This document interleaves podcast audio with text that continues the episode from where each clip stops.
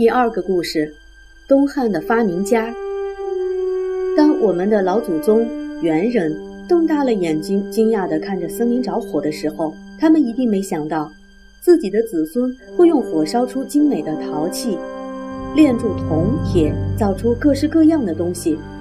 随着时间的演进，我们似乎可以用下面这个简单的公式，表示出他们的成绩单来：火，取暖。熟食、烧陶、炼铜、锻铁，各种武器、农具。树叶、兽皮、编绳、织麻、丝布、绢布、棉布。洞穴、窝巢、草房、木屋、土砖房、楼阁、宫殿、城市。然而有一样东西，没有谁想到。它的出现却大大改变了人类的命运。你知道，当猿人用简单的声音符号互相传递讯息时，他们或许觉得那些已经很够用了。可是后来生活越来越复杂，人类就发明了文字。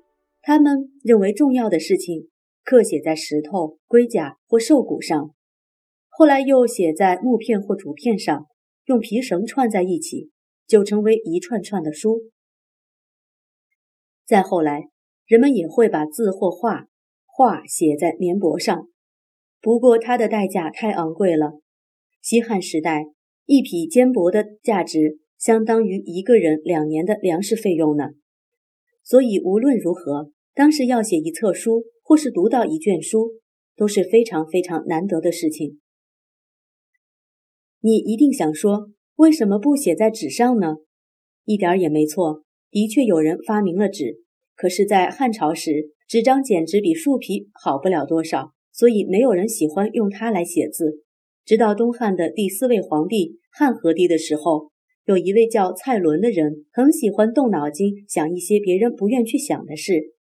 蔡伦把一些奇奇怪怪的，譬如像树皮、麻绳头、破布、废渔网之类的东西，凑合在一块儿，做出了比较平滑。洁白轻薄的纸张，蔡伦把造好的纸献给汉和帝，汉和帝觉得很好，就下令把这种造纸术推广到全国各地去。大约过了三百年，纸就成为中国人普遍使用的书写材料了。它后来传到了朝鲜、日本。公元八世纪时，造纸术传到了阿拉伯，十二世纪后传到了欧洲。纸对人类知识的传播帮助实在太大了。蔡伦一定没料到，一千八百多年后，每一位上学的小朋友书包里背的都是纸张做成的书本，而且人们甚至会以一个国家每年的用纸量来衡量那个国家的进步程度呢。在古代，人们对天地、日月、星辰的现象总感到神秘而好奇，于是编织了许多神话故事。不过，也有人会观察研究它们，希望知道的更多一点。于是有一种说法认为，天就像是半圆形的碗，地就像是个盘子，大碗盖在盘子上，而日月星辰则附大碗盖上转动。这种说法称作盖天说。也有人认为，天地的形状就像个大鸡蛋，地就像个蛋黄，而浑圆的天包着地，日月星辰则散布在蛋壳上，绕着蛋黄旋转。这种说法称作浑天说。在东汉第七位皇帝汉顺帝的时候，有位叫张衡的人觉得浑天说比较接近事实。不过他并不像别人那样，只是一个劲儿的说天像什么，地像什么，吹牛吹得天花乱坠而已。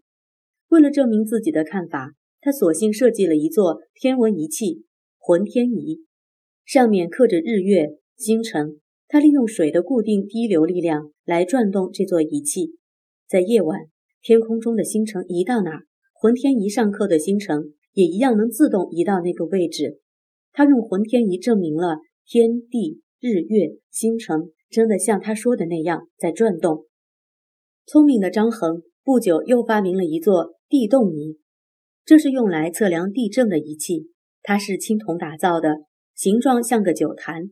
四周有八条龙，代表八个方位。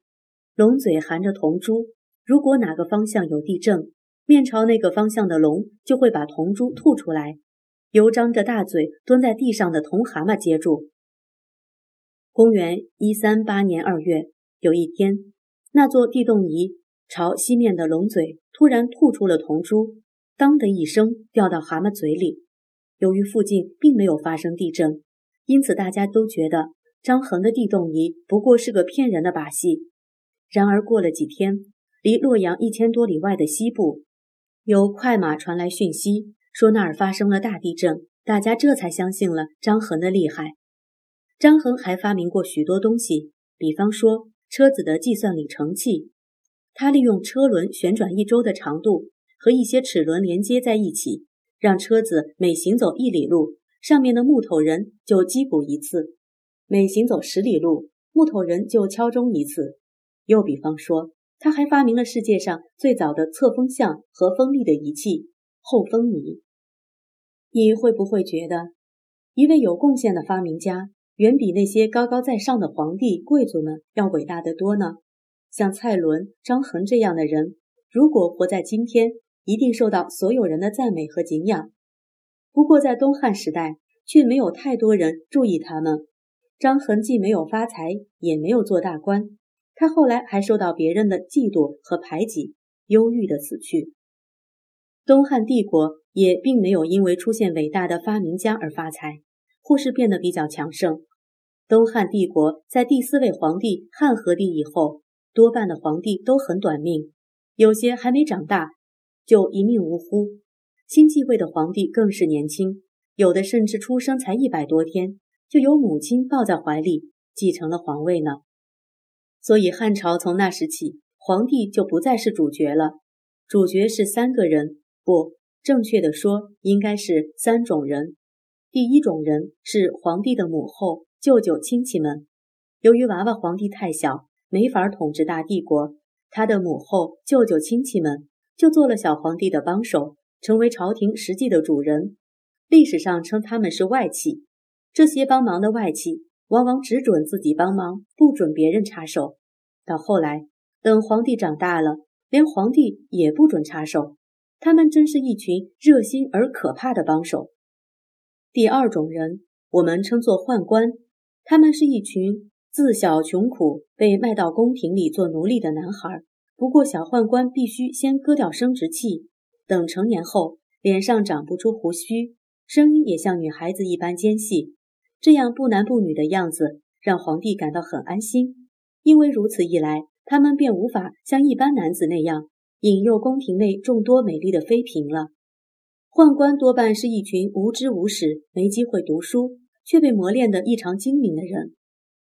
他们知道皇帝喜欢什么，不喜欢什么，因此当小皇帝长大后不甘受外戚控制的时候，宦官便会告诉他说：“来。”我们帮皇上赶走那些热心而又可怕的亲戚吧。不过，他们自己也成了一群更热心而可怕的帮手。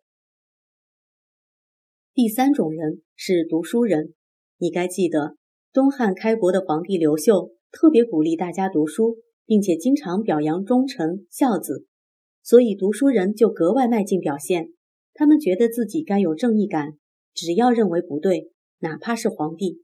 也要拼死站出来说话。这群人的模样，真像个抬头挺胸的模范生和纪律委员呢。汉质帝的时候，有个外戚大将军梁毅毒死了质帝，霸占了民田。他可以为了家里的一只兔子而杀掉十几条人命。后来汉桓帝联合了宦官，逼死了梁毅，赶走了梁家所有的外戚。